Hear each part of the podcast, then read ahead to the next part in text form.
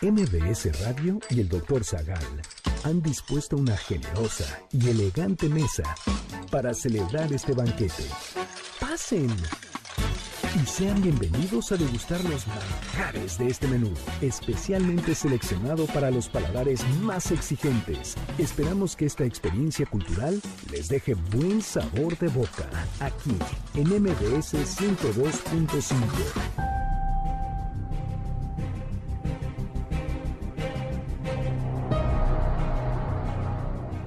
¿Cómo se define un buen profesor? ¿Quiénes han sido considerados malos alumnos en la historia? ¿Qué relación hay entre malas calificaciones y la inteligencia? ¿Es cierto que la letra con sangre entra? ¿Qué castigos han recibido los alumnos inquietos?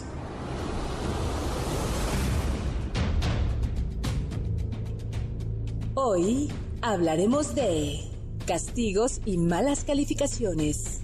Orejas de burro, Einstein, Darwin, empresarios que dejaron la universidad, Mr. White, Albus Dumbledore y más sobre malos alumnos y malos profesores.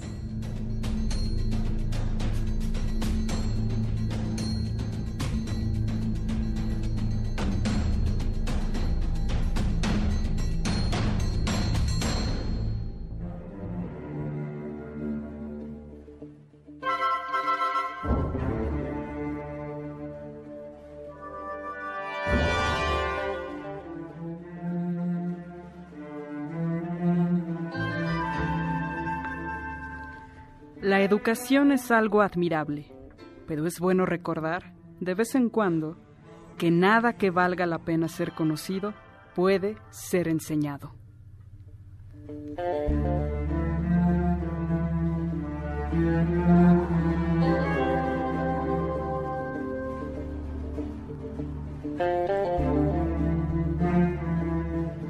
Hola amigas y amigos del banquete, bienvenidos a este Ahora sea un salón de clases, yo creo, con varias orejas de burro, algunos gises volando por ahí, unos reglazos.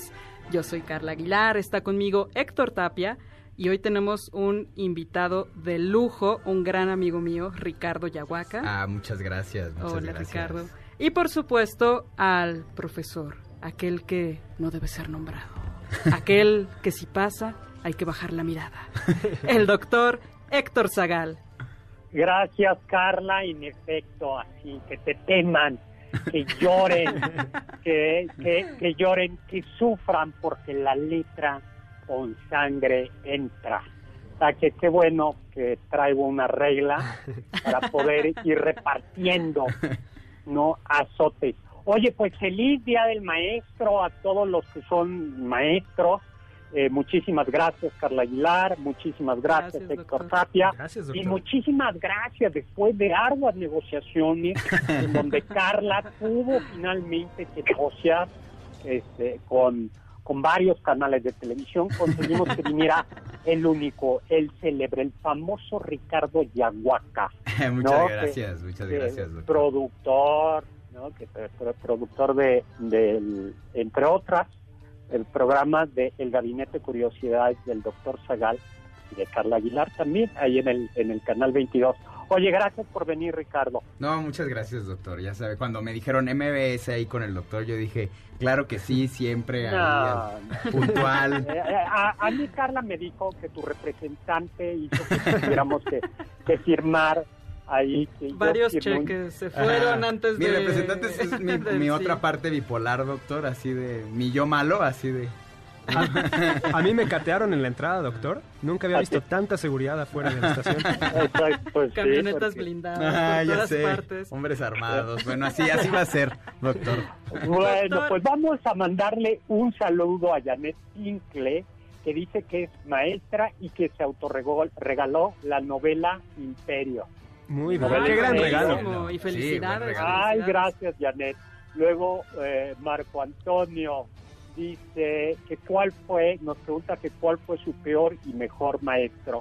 Fíjate que mi peor maestra, yo sí guardo un terrible recuerdo de mi Elda, bueno, de una de Kinder, que no me acuerdo de su nombre, pero de mi Zelda, que me dio clases en tercero de en tercero de primaria y me parece que en sexto de primaria. Y esa sí pegaba con el lápiz. Nos pegaba en la punta de los dedos con el lápiz. Realmente una maestra mala, que me caía mal, mal.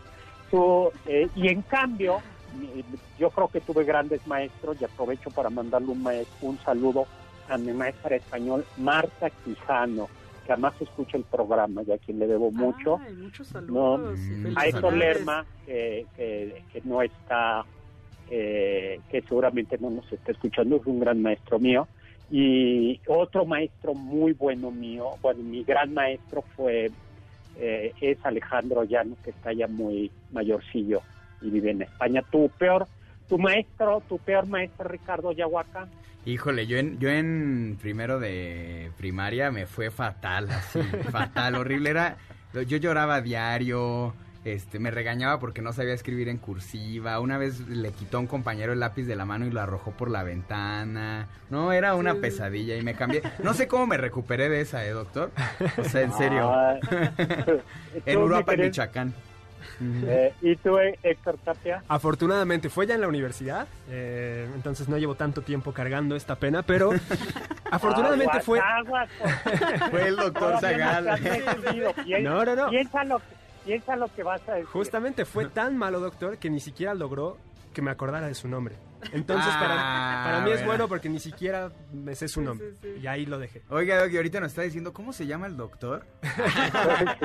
Héctor nos está Mi- mi Eh, eh, Carla, ¿y tú? No, mi, mi peor maestra fue una en primaria que me dejó sin clase de música porque nos estábamos formando, niñas por un lado, niños por otro, y la maestra dijo, no quiero que digan ni pío, en silencio por favor, y yo lo tomé como una invitación y dije, pío, y me gritoneó horrible, me desterró de la clase de música un buen rato y ahí me quedé la pequeña Carla solita en el salón con sus pensamientos y su culpa.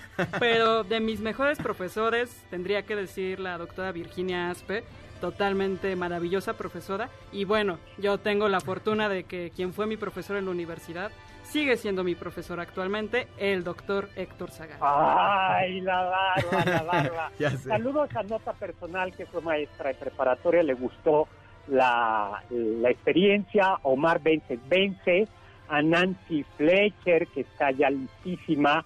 Pablo Coyote, eh, el León, que nos manda eh, eh, desde Chihuahua. Lidia y Eduardo nos mandan un fraterno saludo. Y Alana también. Pues Muchísimas gracias. que- Doctor, un anuncio rápido. Hoy estamos debutando como eh, transmisores en Facebook Live de El Banquete del Doctor Zagal. Así que Así Y que- ahí está Rolando Mota, así se llama. Ah, perfecto. Ah, que la el- pasen. el, el- el- el chistoso de la clase, Rolando. Ahí está Rolando, eh, Rolando, Manuel Botello, eh, y Jo- Isidro, Josidro, eh, Josué, Josidro Silos, también filósofo, y Toño Muchos Ariste, saludos. saludos. Bueno, pues fíjate que Albert Einstein, físico alemán, quizá uno de los grandes, bueno, sin el quizá, uno de los grandes científicos de, eh, Del mundo, XX, sí, sí, del, sí. del siglo XX, Nobel de Física en 1921, era eh, mal alumno.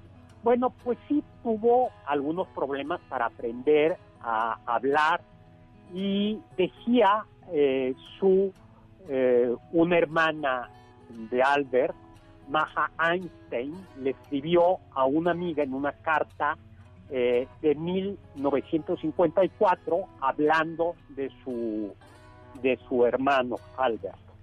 Tenía tanta dificultad con el lenguaje que los que lo rodeaban temían que nunca aprendería nada. Y más tarde el mismo Albert Einstein reflexionó en su adultez sobre su infancia y los problemas del lenguaje y dijo, Que el adulto común nunca se preocupa por los problemas del espacio y el tiempo. Estas cosas eh, son cosas que ha pensado de niño, pero como me desarrollé tan lentamente, comencé a preguntarme sobre el espacio y el tiempo solo cuando ya era un adulto. Ay, y, y, pues es sin duda eh, fue un, un, estudiante. Esa yo creo que es bastante idea, eh, leyenda urbana, de que fue en realidad un mal estudiante, ¿no? Él mismo nos dice cómo qué es lo que siguió haciendo. En consecuencia, investigué el problema más profundamente de lo que haría un niño común y corriente. Eso se lo contó el propio Einstein a el premio Nobel James Frank en uno de los testimonios eh, sobre sobre su, su, su, propia, su propia vida. En realidad, Einstein sacaba buenas notas, o sea, que no se hagan ilusiones, amigos y amigas. Si les está yendo mal en física en secundaria, no es porque vayan a ser Albert Einstein. Así es, no tiene nada que ver. Doctor, yo había escuchado que también, no sé qué tan cierto sea, pero que algunas personas al revisar las notas de Einstein veían que sacaba muchos cinco y muchos seises y dijeron, ah, no, pues era muy malo, ¿no? Pero resulta que las escuelas a las que asistía Einstein en Suiza, eh, la escala de calificaciones, la más alta era la 6, el 6. Entonces, pues si sacaba 5 y 6, era bastante bueno. Era bastante bueno, ¿no? Eh, le costaba, no era bueno para la memoria, especialmente si algo no le, no le, no le interesaba. Desde chiquito era muy bueno en las matemáticas. A los 11 años ya leía libros eh, propios de universitarios. Y lo único que cuando entró a la Escuela Politécnica de Zúrich, ciertamente no tuvo la mejor calificación en letras, eh, pero en ciencias sí que las eh, obtuvo y se graduó a los 22 años. Sin ningún problema, obtuvo el diploma para ser profesor de matemáticas y física. ¿no? Y como profesor, dicen que sus primeros años de docencia no eran brillantes, era un poco desordenado, aunque parece que era muy paciente con sus estudiantes, ¿no? Pero más que profesor, él se, pensaba a sí mismo como investigador. O sea que, ni modo, mi querido Ricardo Yaguaca, no, amigos y amigas, Albert Einstein le iba bien en matemáticas desde niño. Uno que sí era mal estudiante, que es un personaje que a mí me cae un poquito mal, que es Thomas Alva Edison, que nació en 1847 y 1900, murió en 1931, y pues eh, sí era mal estudiante, y su madre furiosa de que lo despreciaran, lo sacó de la escuela y ella misma lo educó.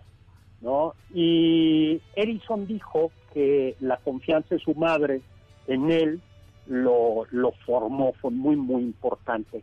Y desde chico comenzó a interesarse por química, por hacer experimentos, eh, y era un empresario nato. Eso, yo creo que junto con, con, Inventor era un, un, empresario nato. Trabajaba, ¿tú sabías de qué trabajaba Einstein, Héctor Tapia? Digo, Tomás Alva Edison, de chamaco. Eh, me lo imagino espiando la casa de Nikola Tesla. Y como nada más viendo así. Tal, vez él sí fue un buen alumno, Ya después. ay, ay, ay. Bueno, sí, pues algo, algo de. Oiga, doctor.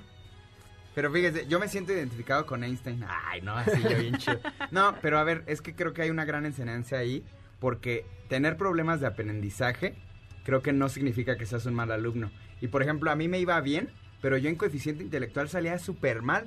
No importa si nunca has escuchado un podcast o si eres un podcaster profesional. Únete a la comunidad Himalaya.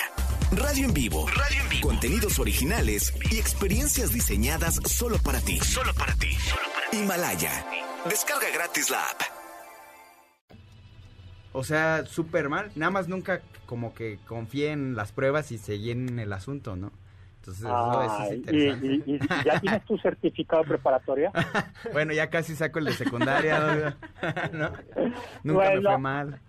Sí, eh, en, efecto, nos tenemos que ir a un corte y le seguimos contando la historia del estudiante Tomás Alba Edison. Estamos en vivo.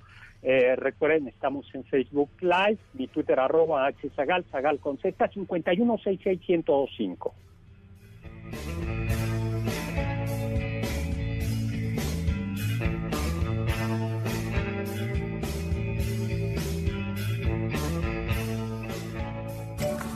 Del diccionario del doctor Zagal. La palabra maestro viene del latín magister, que significa jefe, superior, director comandante, conductor o aquel más destacado de su clase, ciencia, arte u oficio.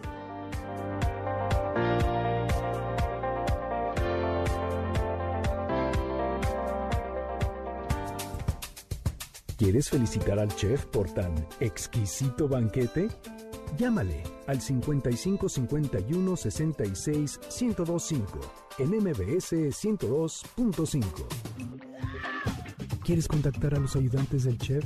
Puedes escribirles en Twitter, arroba Carla Paola-AB, Pablo Alarcón, arroba Pablo Alar, Héctor Tapia, arroba Toy.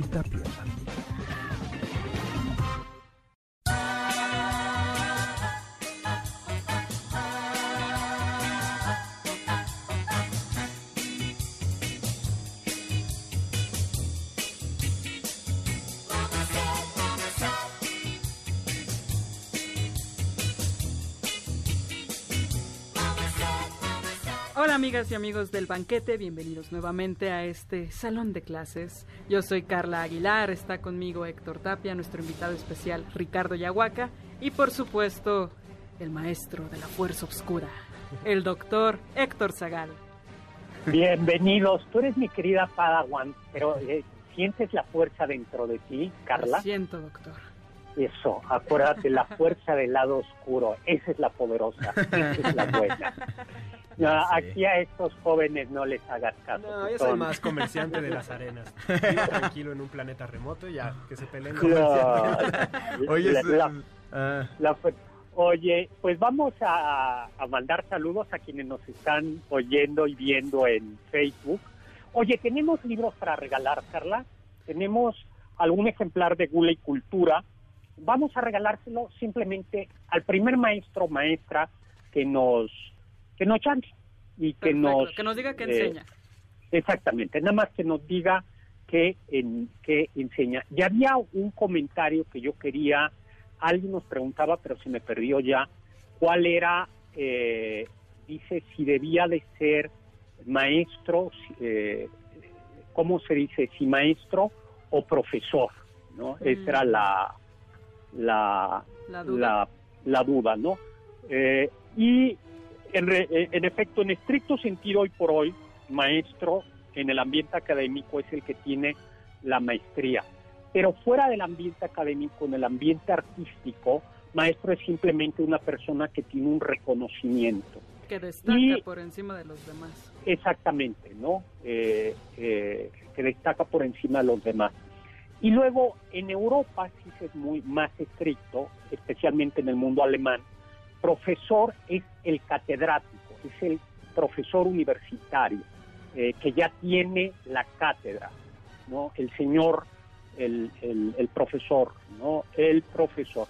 Luego, eh, pero que nos contesten por el, libro lo damos a, quien nos hable por teléfono 51 66 1025. Oye, y hablando de, de proyectos y cosas de estas, Ricardito, ahora que te tenemos aquí, eh, ¿qué, ¿qué proyectos nuevos tienes? ¿En, en qué ando? Bueno, pues entre ¿En otras cosas. Bueno, ahorita estoy también participando con un- unos ensayos para televisión con Otto Cáceres, un amigo también que conoce el doctor y Carlita, eh, que son cosmódromos, pasa los sábados ahí por Canal 22, pero también acabo de hacer mi primer largometraje documental que se llama eh, La Novena Infinita. Entonces, ojalá la puedan seguir ahí en Instagram para que le echen un ojo.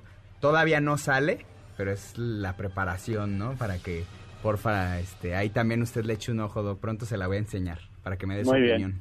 Oye, ¿y qué es lo que documentas? Es Es la obra de Rodrigo González. la puesta en escena de Rodrigo González, es la novena sinfonía danza en versión danza contemporánea y es un documental en torno a todo, digamos, todo lo que implica una puesta en escena en un año pandémico, ¿no? Ah, Entonces es, es muy interesante ver sus procesos y lo que viven y cómo lo viven y hay un tour ahí a Puebla que es también pues bajo circunstancias complicadas, entonces es un poco de eso, entonces ojalá me, me puedan seguir por ahí, doctor. Muy bien, muy bien. Rodrigo González es el dramaturgo, el director y el productor Maestro Imperio, también. ¿sí? que se Rodrigo. estaba escenificando eh, eh, Imperio, en el caché Chapultepec hasta que llegó la pandemia. Juan López nos dice, maestro albañil, maestro plomero, sí, hay que recordar que en la Edad Media, en la Edad Media, y eso lo conservamos, los gremios tenían una escala, aprendiz,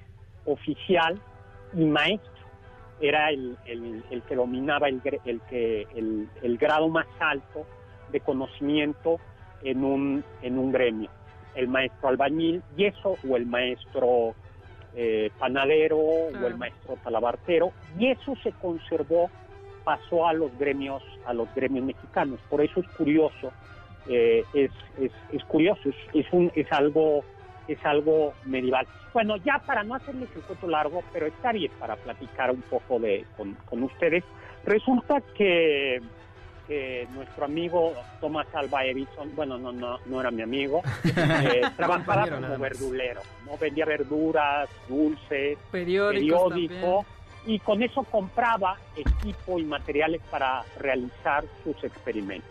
Y la verdad es que fue un inventor, pero también eh, un gran pleitista, como, como bien sabe Héctor Tapia. Ray Bradbury escritor, autor de Fahrenheit 451 y de Crónicas Marcianas. ¿Y este qué historia tenemos de Ray Bradbury como estudiante? Algo interesante, doctor, es que no le iba mal en la escuela, pero apenas terminó la preparatoria. Algunos dicen que fue por desinterés en la educación universitaria y otros dicen que fue por cuestiones económicas que ya no pudo continuar. Sin embargo, él siempre mantuvo una postura de una educación autodidacta y su lealtad estaba con las bibliotecas públicas. Él decía, todo lo que necesitas saber lo puedes aprender por ti mismo mejor en la biblioteca pública y tanto le, gustaban y las quería como un centro de educación que dicen que Fahrenheit 451 le escribió en una biblioteca pública y rentaba una máquina de escribir o me parece que una computadora, no, una máquina de escribir por 10 centavos la media hora. Mira, buen Ray Bradbury. Así es. Doctor, nosotros estábamos justo, estábamos hablando de Star Wars porque nos centra la duda de qué puede o cómo se define un buen profesor y un mal profesor, porque por ejemplo los Sith son profesores, nada más pueden existir dos al mismo tiempo, el maestro, el aprendiz, sin embargo pensamos que enseñan cosas malas. Sin embargo diríamos que son muy buenos maestros si las enseñan bien. Entonces, ¿cómo se puede definir un mal profesor y un buen profesor? A ver, yo creo que hay como dos puntos, ¿no? Uno, el profesor como un señor que transmite destrezas, conocimientos que forma eh, eh, intelectualmente. Pero en ese sentido, una como cuando decimos fulano de tal es el maestro del crimen. Y por tanto, una persona puede transmitir conocimientos eh, con la intención de que esos conocimientos sean utilizados negativamente, ¿no? Como Darth Vader y, sus, y su Padawan, ¿no? Yo creo que, eso, pero yo creo que el, buen maestro, un buen maestro, un buen profesor, tiene que tener dos características. Una, que transmite, logra transmitir un conocimiento, oficio o destreza o una habilidad, y al mismo tiempo se preocupa porque el estudiante, aunque no es un el formador, el, profesor no es necesariamente un formador moral, sí tiene una responsabilidad moral sobre los sobre los estudiantes. Eh, mientras más, y, yo diría a veces muy muy muy importante, o sea, el maestro de primaria, el, el maestro preparatorio, el maestro secundaria son son tienen una influencia moral decisiva sobre los estudiantes. Y el maestro de universidad es el último gran formador del, del, carácter. Claro. un maestro. En este sentido, creo que la educación tiene que ser como concebirse integralmente. Yo no solo vengo a enseñar matemáticas, sino también contribuyo a formar el carácter. No se trata de echar sermones la formación de, de las matemáticas, pero cuando un maestro, por ejemplo, califica con justicia, eh, está formando, ¿no? Yo me acuerdo alguna, justo algún maestro de, de, química que era evidente que a algún estudiante le caía mal, pero no por eso lo calificaba mal, ¿no? Claro. Eh, eh, y era, era obvio. Y al revés, había otro que sería que le caía bien y pues ni modo, reprobaba, ¿no? Yo creo que fue un maestro eh, con su puntualidad, con, su orden, con la preocupación, eh, va, va, eh, va, va mostrando. A ver, yo puedo contar un ejemplo de un maestro mío, lo, lo, va a contar Carlos Llano, que era en ese momento era rector de la universidad. Y entonces me, como él tenía mucho, poco tiempo, eh, daba su clase y si querías platicar después con él había que sacar cita, siempre te daba cita y platicabas. Entonces yo sacaba regularmente cita y te dedicaba una hora a hablar de, temas. Entonces en una ocasión eh, estaba discutiendo de algún tema, yo tendría 21 años, algo así, él era el rector, mandó llamar a la secretaria y le dijo, tráigale al señor Zagal, el, así me decían, ¿no? su papel, este, un papel que, quiero que vea, ¿no? Y entonces llegó y dijo, no lo encuentro, y entonces era español, con, no, mexicano español, con mucha firmeza, le dice, regrese y búsquelo. Y ya. Y a la semana me manda a llamar. Dije, ¿qué dije? Que el, rector te mande llamar. Este, eh, y entonces me dice, eh, llego y me dice, Héctor, te quería pedir disculpas porque te di mal ejemplo y frente a mm. ti le grité a la secretaria o le hablé muy fuerte a la secretaria y quiero que sepas que eso no se debe de hacer. Oh, qué interesante. Eh, claro, es cierto. Y, no sí, qué padre, qué padre. Es muy valioso, ¿no, doctor? Así, algo así. Yo creo que sí. Eso, pues yo tenía 21 años, era para mí una figura emblemática, era el rector, y entonces eh, eso es como... Y, y, al mismo tiempo era un muy buen, muy buen maestro. Qué gran historia, doctor. Híjole, se nos está acabando el tiempo. 5166125. Saludos a tanta gente, a Juan López, a Rosy Córdoba, que nos está eh, escuchando, a Rosy Montaño, y a Mario Urbina, que nos escucha. Y regresamos de un corte.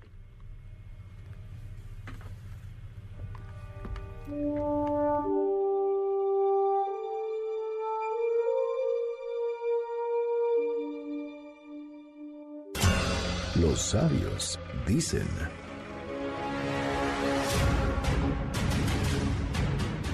Hay mucho que aprender incluso de un mal maestro. ¿Qué no hacer? ¿Cómo no ser? J.K. Rowling.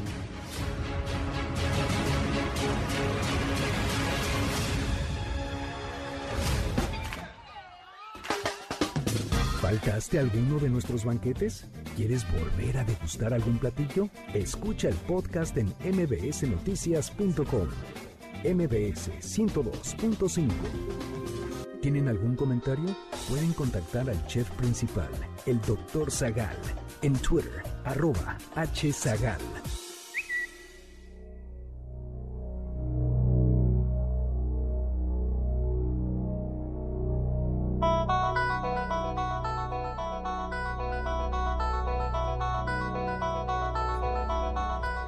Hola amigas y amigos del banquete, bienvenidos nuevamente a esta aula con el doctor Héctor Zagal. Yo soy Carla Aguilar, está conmigo Héctor Tapia, nuestro invitado especial Ricardo Yaguaca y por supuesto el gran maestro, el doctor Héctor Zagal. Ay, la gran estudiante Carla Aguilar. bueno, pues saludos a Mario Villanueva que nos manda saludos, a Chava Láser que también nos manda nos manda por ahí eh, saludos. Doctor, ya tenemos ganadoras, fueron dos que llamaron al mismo tiempo para el libro de Gula y Cultura. Muchas felicidades a Marta Castro Rivera de la Ciudad de México y a Janet Pinkle Jiménez de Nezahualcóyotl. También tenemos saludos, doctor. Muchos saludos a Daniel Hernández López que nos llama desde Coyoacán y por supuesto a Ida Rosas nos manda muchísimos saludos y una felicitación a usted como profesor. Muchos saludos. Ay, Aida, muchas gracias, muchas gracias. También por pues- acá, para acá, doctor, faltan otros saludos. Josidros, Josidros Filos dice que usted es un tipazo. Y Manuel Botello dice que a pesar de que usted no ha sido personalmente su profesor, aprende con usted en cada emisión. Entonces, pues, un saludo. Ay, gracias. Y, no se detienen los saludos, doctor, porque es su día. Entonces, vamos a seguir con, con los saludos. Laura Campos Martínez le manda muchos saludos. Ella también es maestra. Pati Vergara nos manda también saludos, Enrique Díaz Vargas, Israel Cerna desde Dallas, Texas, Y Rosy Córdoba desde Indianápolis. Muchas felicidades en su día, doctor. Qué, internacionales estamos. Un, un abrazo. Pues tenemos otro, otro caso, Truman Capote, este gran escritor, periodista, autor de Desayuno en Tiffany, publicado en 1958, y de su novela histórica, documental, A Sangre Fría de 1900, eh, de, eh, de Doctor, ya no lo Se perdió un poquito el audio. Ah, de acuerdo. Mientras el doctor eh, regresa, les contábamos que Truman Capote tiene, él mismo habla de cómo fue su experiencia en la escuela y él contaba que despreciaba las escuelas, que lo cambiaban de una a otra, año tras año reprobaba las materias más simples porque se aburría todo el tiempo. Y algo muy interesante es que el mismo director de la escuela le llamó a sus padres y les dijo, no se me ofendan así, le dijo que era un subnormal. Y pues sus padres, ah, doctor, ya volvió. No, bueno, ya nos estábamos contando de Truman Capote, ¿no? no, es que nos estábamos portando mal y entonces esa era la señal de ya regresó el maestro, ya, vuelvan a sus asientos. Era como en el salón cuando la maestra salía y todo el mundo de repente comenzaba a aventar Así Y teníamos al espía, ya viene. Ya, ya sé, sí, sí es cierto. Pues ya regresé. Pues la historia de Truman Capote termina la de, de, de, contar, querida Carlos. Pues bueno, después de que el director llamó a sus padres para decirles esto, pues escandalizaron y lo mandaron a que le hicieran un estudio para ver pues si tenía algún tipo de, de retraso y oh sorpresa que regresó con sus resultados y resulta que la ciencia avalaba que era todo un genio. Y Truman dice, no sé quién estaba más consternado, mis antiguos profesores que se negaron a creerlo o mi familia que no quería creerlo, pues esperaban que les dijeran que era un chico normal.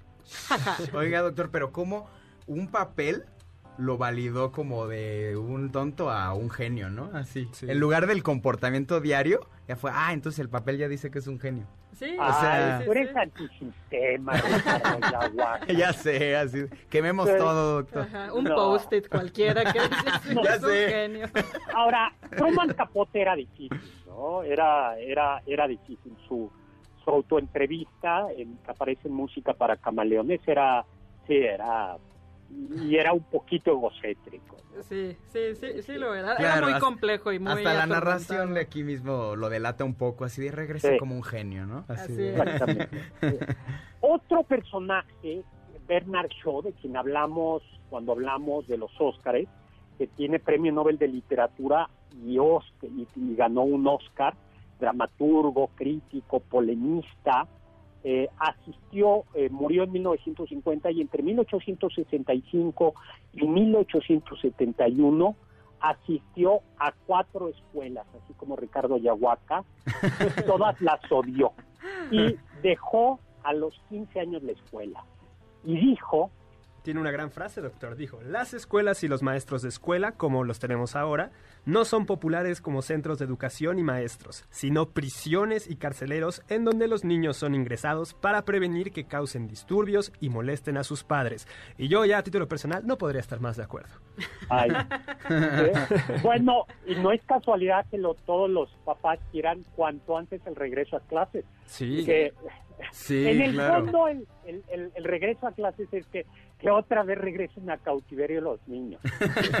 ya sé, pero ya serán preocupaciones de los maestros. pero eso es interesante, ¿no, doctor? Porque de alguna manera yo creo que este tiempo en el que ya todos estamos en casa conviviendo 24/7, como que le devuelve al valor al profesor, no nada más como educador, sino también como persona que tiene que lidiar con los hijos mucho más que los padres, ¿no? O sea, en realidad pasamos mucho más tiempo en la escuela que lo que hacemos con nuestros papás a veces en la infancia y gran parte de la adolescencia.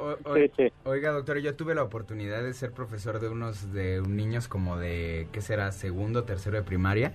Y sí te empiezas a dar un montón de cuenta de cosas. Incluso yo me identificaba con ellos, ¿no? Decía, ay, yo era así de niño. Vas aprendiendo de ellos también. Entonces, es bien interesante. Y imagínate, la vuelta a clases significa un montón de cosas importantes, claro, sí, sí, sí. Claro. el, sí, los, los maestros conviven a veces mucho más tiempo que los, los padres con, los, estudiantes.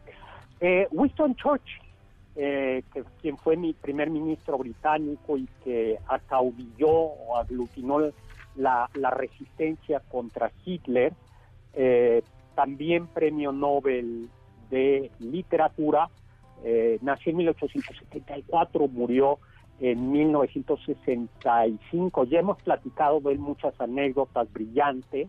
Como siempre, pues entró a un internado, como era muy común en, la alta sociedad inglesa, a los siete años. Pero no era, digamos, como muy aplicado y era bastante latoso, ¿no? Eh, y fue descrito eh, por uno de sus profesores como... Sin ambición. Si se esforzara, podría llegar a ser el primero de su clase. Muy veraz, pero un verdadero problema en muchos sentidos.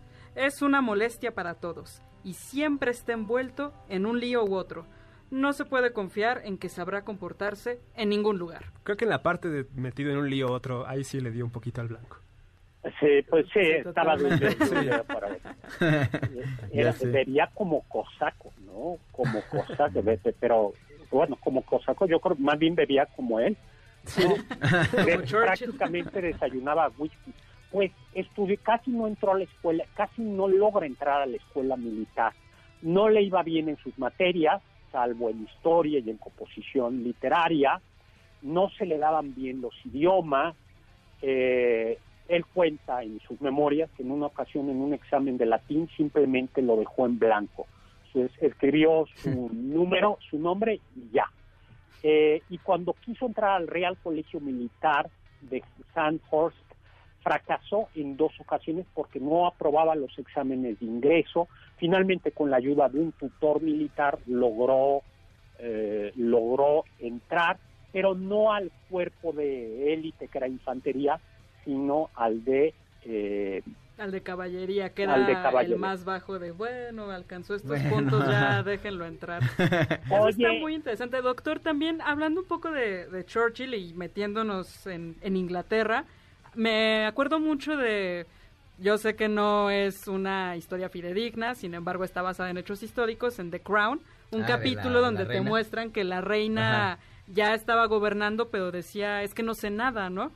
Y sin embargo de una persona con un gran puesto, ¿no? O sea, es la monarca de Inglaterra y ella misma decía, me siento iletrada frente a otros ya la eh, jefes de Estado. No, sabía de historia, de cosas que eran importantes para la toma de decisiones. Exacto, pues hay algo interesante es que sabía mucho de historia constitucional y todo lo que tenía que saber un monarca sin más, pero ella misma decía, pero me siento con deficiencias educativas, ¿no? Entonces algo interesante también es pensar si los grandes jefes, ¿qué tan educados ah, están? Requieren estar muy bien educados, tener un título universitario. El que está dictando el futuro de un país o algo, pues también cuál es, qué es la y qué debe saber, qué no debe saber, ¿no? ¿Qué educación debe llevar? Ella no tiene un título universitario, por ejemplo.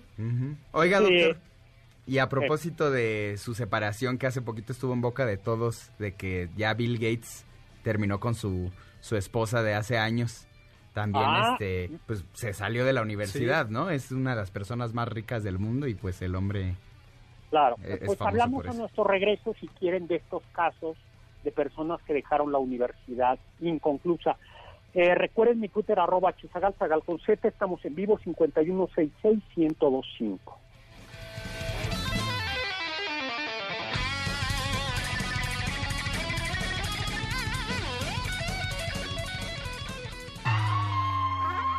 Escuché que... La Academia, escuela filosófica fundada por Platón en Atenas, tenía escrito en el frontispicio una advertencia a los aspirantes. Aquí no entra nadie que no sepa geometría.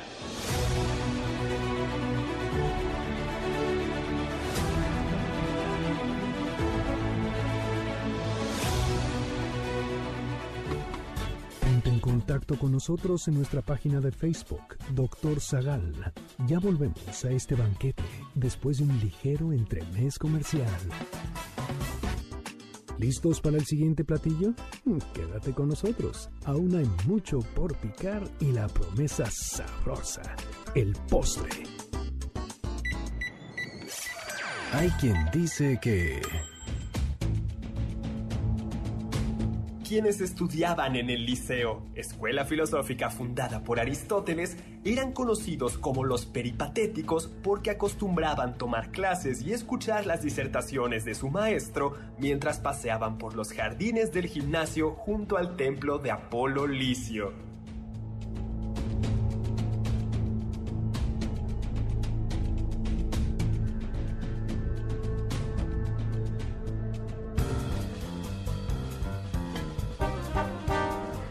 Amigas y amigos del banquete, bienvenidos de vuelta, yo soy Carla Aguilar, está conmigo Héctor Tapia, nuestro invitado especial Ricardo Yahuaca y por supuesto el doctor Héctor Zagal. Hola amigos, encantado, un saludo a Juan David Gómez que nos manda saludos desde, eh, desde San Francisco. Y le manda saludos a sus maestros de primaria en Ecatepec. Flash Johnston nos dice algo padre, dice Ronnie James Dio eh, decía que él aprendió de Richie Blackmore, su compañero en la banda Rainbow, cómo no tratar a los fans. Dio eh, era muy conocido por ser muy bueno con sus seguidores. Mira, ese, es un gran dato. Pues estaba, eh, Ricardo había comenzado de aquellos que no terminaron la universidad, ¿no? Bill Gates dejó la Universidad de Harvard en, en 1973 cuando tenía 19 años. Y dos años después fundó eh, Microsoft con Paul Allen.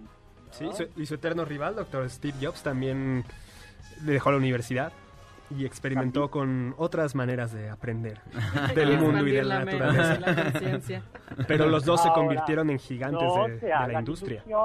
Que dejen la universidad no quiere decir que, se siga una cosa de la otra, ¿no? Ah, Dejo la universidad, soy millonario. Es lo que platicábamos, doctor, que dejaron la universidad porque de alguna manera eh, obstaculizaba los proyectos que de hecho ya estaban echando en marcha. Entonces, no dejaban la universidad para irse a la cantina de la esquina todos los días. Mark Zuckerberg es otro ejemplo. Dejó Harvard para, para fundar Facebook. Ah, mira pues ya, ya venían con el proyecto encima, ya para que estás ahí con la universidad. y clase de siete, tener que pararte, tener que... Oye, Carla nos propuso algo eh, que a mí me pareció revolucionario, que es un mal profesor, que el eh, Harry Potter, el maestro de Harry Potter, Carla dice, a ver, ¿cuál es tu tesis, Carla? Yo creo, doctor, Ambus Dumbledore, el director de Hogwarts, este bonachón que a todos nos cae bien porque es como esta figura paterna de Harry. Yo creo que al final, doctor, fue bastante malo porque hay una parte donde Snape, uno de los profesores más odiados, quien uno tildaría que del peor profesor, le dice, tú has dejado al niño vivo como carroña, simplemente para vencer al señor obscuro a final de cuentas. Es carroña nada más. Y Dumbledore dice, pues sí. Me vale. Oiga, o sea, tenía carismas. Pero el tipo era un, pues, maldito con el pobre Veía nada más por sus intereses. Exacto, y además cuando Harry le pedía, pero profesor, por favor, ¿podría explicarme qué está pasando? No, y se iba con su fénix. Exactamente, y simplemente lo busca cuando él mismo ya tiene la mano podrida porque ya no puede ah, contra los Horrocruxes y entonces dice, bueno, Harry, necesito un espadachín porque la mano ya no me sirve. Oiga, yo pienso que nada muy bueno, doctor. Sí, y yo siguiendo en esa tesitura, doctor, yo también creo que Yoda apesta. Ya lo dije, no me iba a ir con eso a la tumba. pero maltrató a Anakin hasta que lo hartó. O sea, yo decía, pobre Anakin, es una tortura cada minuto con los Jedi y así.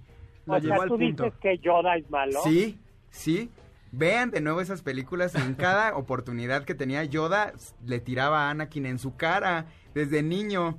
Y todo el ah. consejo Jedi en realidad, porque ya lo habían aceptado. O sea, si de verdad no lo querían, no lo habían aceptado. Pero ya lo aceptaron. Llevaba años entrenándose. Obi-Wan decía, oigan, pero si ya ha estado con nosotros, es bueno, yo lo valido. No, no, no, no nos importa. Era algo a medias. Es como tener novia, pero decir, pero sin besos. Es como sí, de, porque... A ver. no, bueno. Pero además él mismo decía, ¿por qué? Ya déjenme ser Sí, ya, por favor. Eso es preocupante, lo trató bien mal cuando dijo... Estamos destrozando aquí a todos. Eh, el meme, ubica el meme, doctor, de la chava esta de güey, ¿ya? Así, cada, que, así cada que, que ponía ahí Anakin, hacía Anakin, güey, ya. Sí, pobre, pobre Anakin. Sí, Yoda no, no era tan bueno en realidad, pero... Doctor, ¿usted no está preocupado de tal vez en tantos años de enseñanza y tantos alumnos que ha tenido llevó a alguno al lado oscuro? Ah, Al- sí. eh, eh, pues estamos haciendo la lucha con Carlos. Eh, eh, ya eh, sé.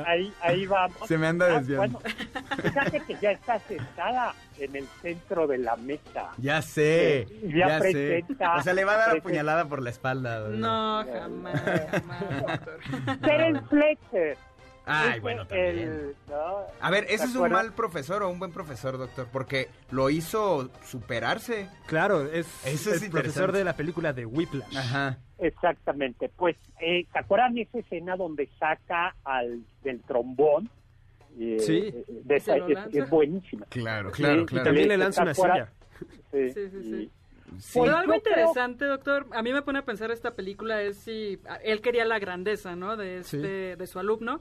Sin embargo, no podríamos también considerar que quería la grandeza por la grandeza misma y sus alumnos no eran más que medios para una obra. Pero más todos allá. somos el medio para algo, Carla. Entonces, Ay, o no. sea, bueno, a ver, eso sería interesante. Ay, Somos pero- el medio de una fuerza superior. Sí. Acepto ser no. el medio para algo, pero que me lancen una silla ya te pones a pensar.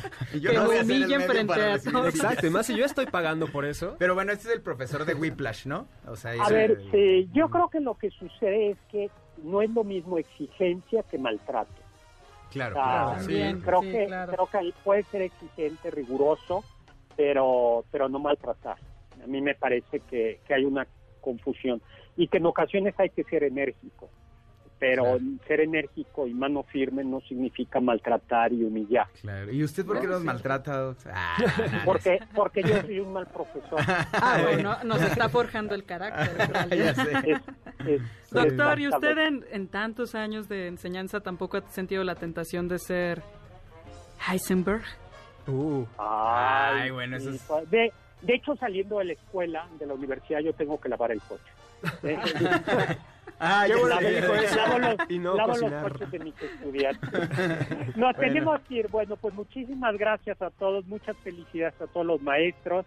Carla Aguilar, muchísimas gracias por acompañarnos. Gracias, Ricardo Yaguaca. Gracias, que sea gracias más por seguido que vengas. Héctor Tapia, Gracias, qué bonitas doctor. cápsulas, muchas gracias. Muchas Juan gracias. Carlos Castillo, muchísimas. Juan Carlos Castillo fue mi maestro.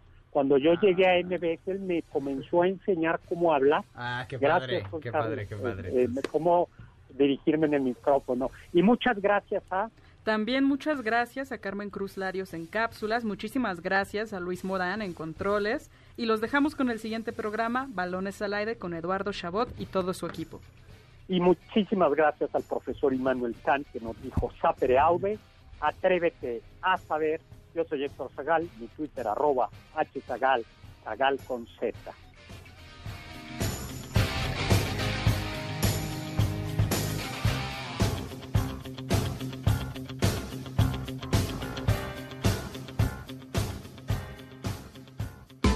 Confiamos que este banquete ha sido un deleite gourmet y cultural. Gracias por escucharnos y los esperamos el próximo sábado con una deliciosa receta que seguro será de su agrado.